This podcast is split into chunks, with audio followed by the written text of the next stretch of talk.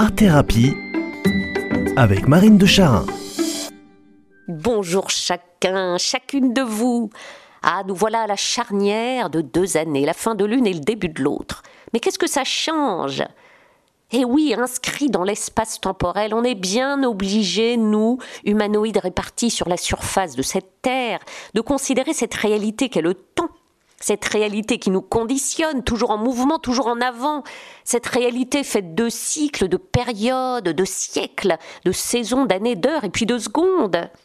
Alors le passage d'un chiffre à l'autre peut être l'occasion d'un bilan, comme on le fait assez naturellement quand un cycle se termine, ou l'occasion d'une projection sur la suite, avec des projets, comme son nom l'indique, des perspectives, des désirs et même des rêves à réaliser.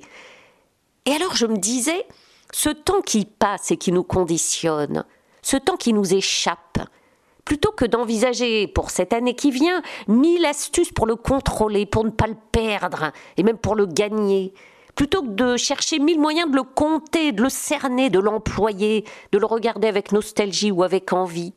Et si une partie de moi, une partie de nous s'y abandonnait volontairement si on acceptait avant tout cette année qu'une immense part de nos vies et de nos êtres agit à notre insu. Et si on se disait délibérément, bon, voilà une nouvelle année qui commence, alors, je me rends à l'inconnu comme à une réalité bienveillante et bienfaisante, comme entre les bras d'un bon copain. Je m'abandonne à tout ce qui aura lieu hors de mon contrôle et même hors de ma conscience. J'accueille dès maintenant le fait que ma personne rayonne, agit sur les autres, à mon insu, bien au-delà des manettes que je tiens, de ce que j'en vois, de ce que j'en sais. Mais oui, c'est beau d'être dépassé par plus grand que soi. Et oui, notre impact affectif, émotionnel, psychique et même corporel nous dépasse totalement. Qu'on soit croyant ou non, qu'on nomme Dieu ou autrement, cette présence lumineuse, vivante, agissante, vibrante en nous, elle est là, cette présence.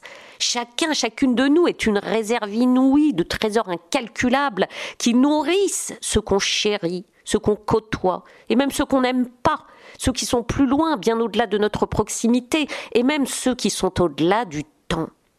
Derrière la partie visible de nos petites actions, de nos postes, de nos gentils devoirs, de nos paroles et de nos gestes, je suis convaincu de la puissance de ce rayonnement qui nous transcende convaincu qu'à l'intérieur de nos êtres, de chacun de nos êtres, un puits de lumière à la profondeur insondable distille du bon, du bienfait, et puis du soin à notre insu.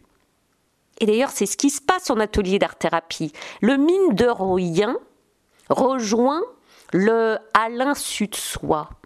Il y a ce qui se voit, se quantifie bien sûr, le nombre et la durée des séances, les outils proposés qui stimulent la créativité, les effets thérapeutiques sensibles, tangibles et verbalisables. Et puis il y a tout ce qui ne se sait pas. Et cette part est immense. Et l'abandon, la foi en cette part vécue à l'insu de soi est moteur de mieux-être et du soin et merveilleusement libératoire.